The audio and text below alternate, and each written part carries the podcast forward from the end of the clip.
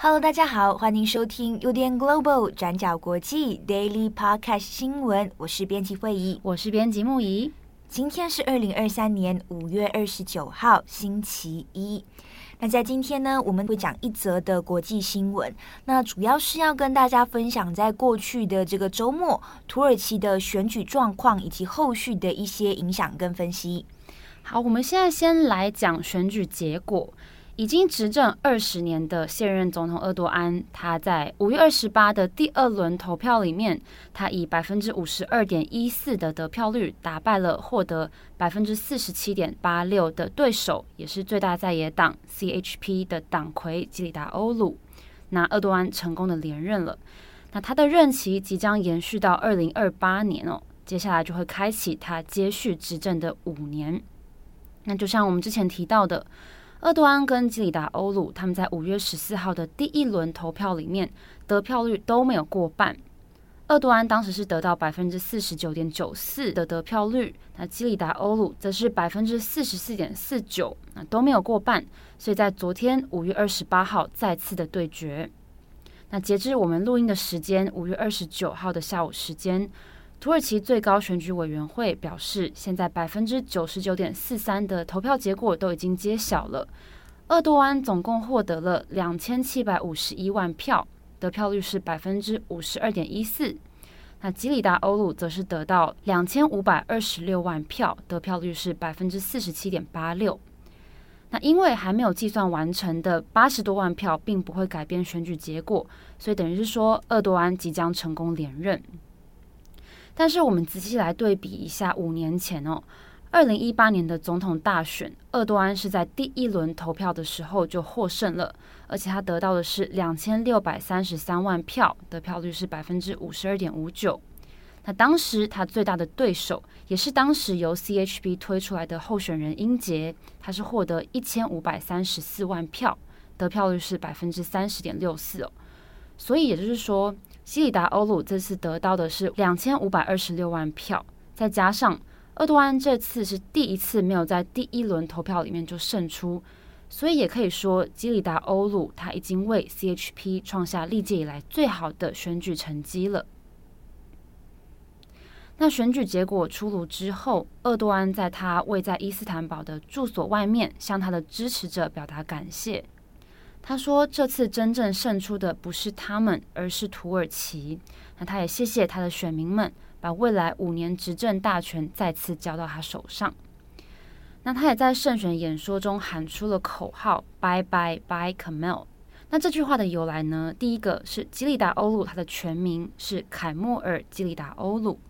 那厄多安他过去常常称呼基里拉欧鲁叫做 ‘Bye bye Kemal’。”那 By 在土耳其语是先生，是 Mr 的意思，所以对他的称呼等于是说哦，凯莫尔先生。那因为 By 这个字发音很像英文的再见，拜拜的 By，所以支持者也创造了这个口号，叫做 Bye Bye Bye Kemal，就是再见了凯莫尔先生的意思哦，来表达希望厄多安可以连任，然后跟基里达欧鲁说拜拜的意思。那这次。厄多安在宣布胜选之后，也再次对群众喊出了这个口号：“Bye bye bye Kemal。”那我们之前有说过，这次的选战对身为超级大总统的厄多安来说，算是非常艰难的一次选战。原因是因为过去这五年以来，土耳其他们历经了疫情的摧残，还有货币里拉重贬的危机，还有今年二月发生的土耳其叙利亚强震，也重创了土耳其哦。那外界之前就预测说，这样子的政治危机可能让厄多安很难保住第三次的执政大权。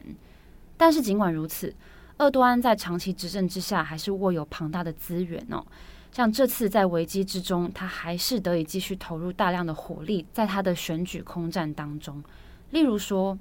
厄多安的手他还是伸进了土耳其多达百分之八十五的媒体，用这种方法。来排挤异议人士的声量啊，也可以顺利的来分配媒体资源，来确保他自己在打选战的期间可以有最多的曝光机会。举例来说，从四月到五月的大选之前，厄多安在土耳其国营广播电视新闻频道 TRT 的受访总时数是三十二个小时。那反观基里达欧鲁在 TRT 上受访的时间只有三十二分钟，也就是说，厄多安在 TRT 上曝光的时间是基里达欧鲁的六十倍。那在这些新闻报道里面，都是大篇幅的在描述厄多安他积极的建设机场啊，积极建设道路、桥梁等等这种基础建设上。那同时也大力的来抨击 LGBT 族群，然后来强调说要维护传统家庭价值等等哦。借此来为厄多安创造政治优势，那这种状况在离选举越来越近的时间就越来越明显了。像是在五月十二号，离这个第一轮投票时间只剩两天的时间点，但是当天厄多安就透过十四个他掌握的电视频道转播里面，对基里达欧鲁进行了一连串言语的攻击哦，让对手就算想要反驳。也很难以在相对应的曝光机会还有平台上面反驳厄多安对他的言论。而且事实上，厄多安在过去十年以来就持续的收紧言论和集会自由，像是从二零一三年以来，就越来越多私人的媒体机构被关闭或是被罚款。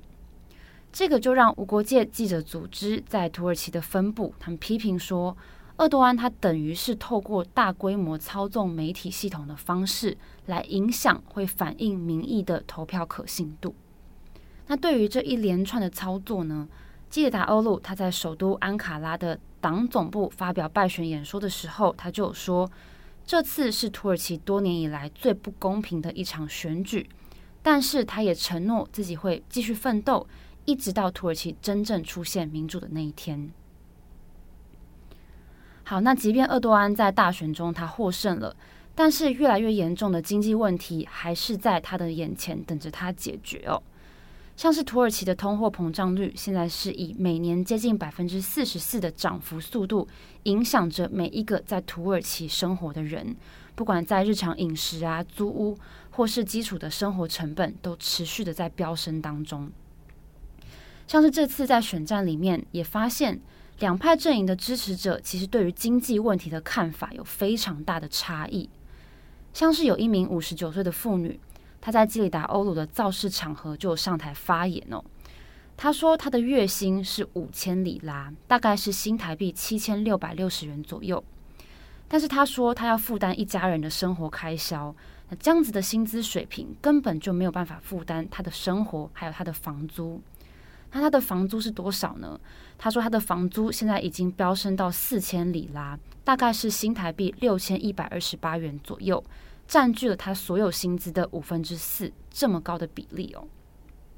但是反观厄多安的支持者，在他的造势场合中，则是高呼说没有人在挨饿，而且他们对厄多安的经济政策感到非常的满意，那也相信说他在未来的五年里面会做得更好。不过，现实摊开来看，就可以发现，在大选结果要出炉的前一个星期，里拉对美元汇率才刚刚创下了历史新低。但是，厄多安他仍然拒绝提高利率。那对于他坚持降息的这个经济政策，很多经济学家是认为，这只会让土耳其陷入更大的经济危机。像是土耳其科屈大学经济学系的教授就表示说，如果土耳其央行还是持续降息的话，那恐怕会祭出更严苛的资本管制。好，那接着木仪，我们来看一下厄多安连任之后，到底土耳其民众是怎么看的？那首先，厄多安会再度连任，其实根本不会让人意外哦。那《华尔街日报》就认为，促成厄多安胜选的因素可以分成外部还有内部两点。那第一是外部因素，也就是说，厄多安巧妙地利用地缘政治，扩大了土耳其的区域影响力，那进而帮助他拉抬国内的声望。那第二是内部原因，也就是鄂多安不断鼓吹还有宣扬民族主义，来激发民众的土耳其认同啊。那我们先说外部因素，在乌俄战争开打之后，厄多安其实就积极发挥土耳其的影响力，那充当俄罗斯还有乌克兰之间的这个调停者，那也主持了两国之间的第一轮外交会谈。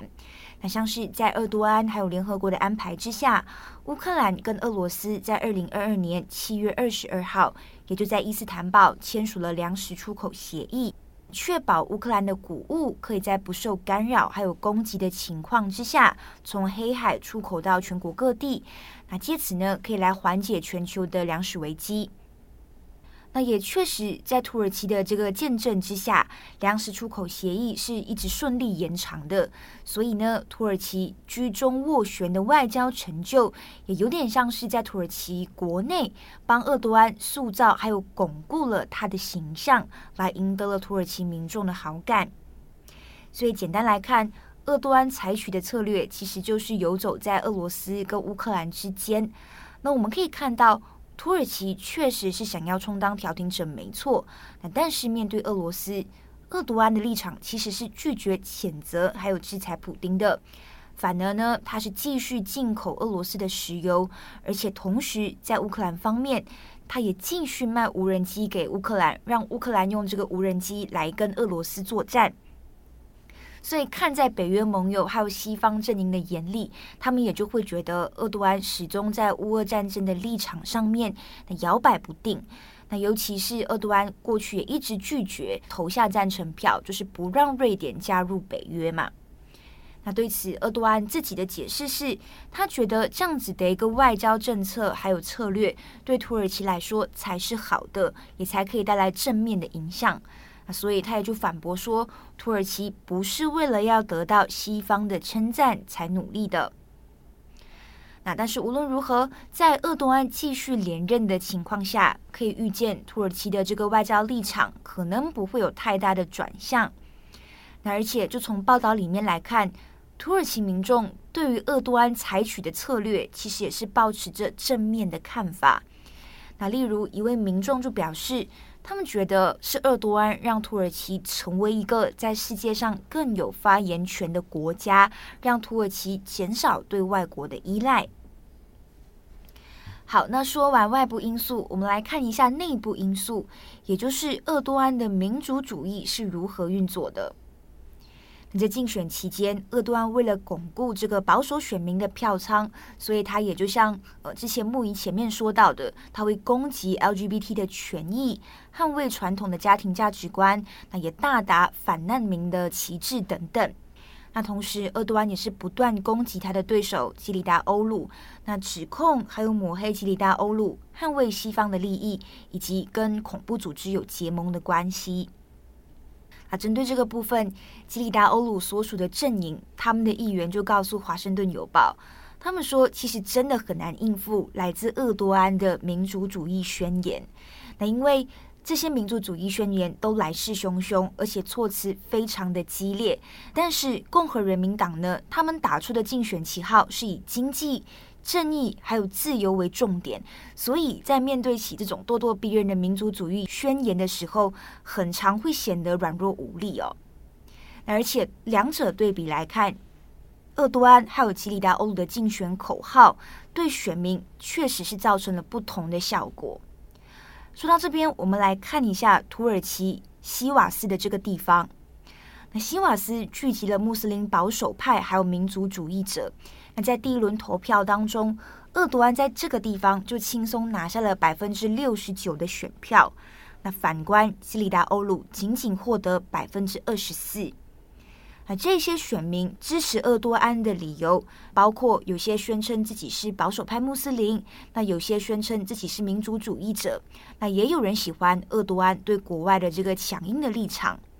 那但其实呢，呃，除了这一些比较中心的保守派支持者之外，其实也有中间摇摆不定的选民。那这些选民他们不一定赞成厄多安，但是他们还是选择投票给厄多安的原因在于，他们觉得反对派并没有派出更好的人选，也就是说，他们认为基里达欧鲁不是最好的总统候选人。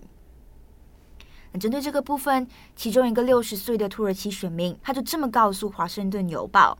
他说，如果有更体面的候选人站出来，那么厄多安就不会赢。你看，失业率都已经淹到膝盖了。好的，那么以上呢，就是今天有关于土耳其选举的一些更新。那当然，后续土耳其的这个呃国内外的状况，尤其是外交政策，像是说到底还会不会阻止瑞典加入北约的这一些状况，我们也会持续在留意。那如果有最新的进度，也会再跟大家分享。好的，那以上相关的资讯呢，我们也有整理成文字的版本啊，欢迎大家来参考我们今天的过去二十四小时。好的。祝福大家有一个美好的一天，我是编辑木怡，我是编辑慧怡，我们明天再见，拜拜，拜拜。daily 转角国际 news 转角国际新闻 global daily podcast 新闻。